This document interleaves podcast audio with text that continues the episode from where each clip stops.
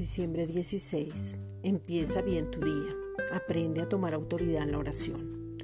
Muchas veces, entre más corta la oración, puede llegar a ser más eficaz.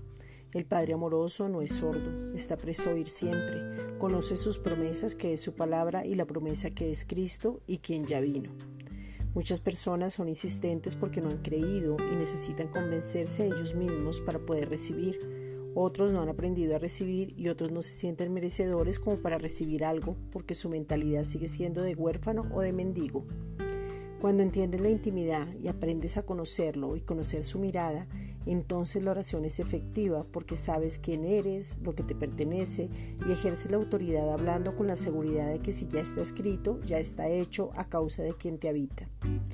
Personas dicen he orado toda la noche, pero eso no significa que se tenga comunión. Puede ser que solo pidas y pidas algo insistiendo cuando tienes tú mismo que tomar una determinación y actuar o estás pidiendo algo que va en contra de la palabra o quieres que se te dé un capricho. Segunda de Timoteo 1.7. Porque no nos ha dado Dios espíritu de cobardía, sino de poder, de amor y de dominio propio. Esta es una reflexión dada por la Iglesia Gracia y Justicia.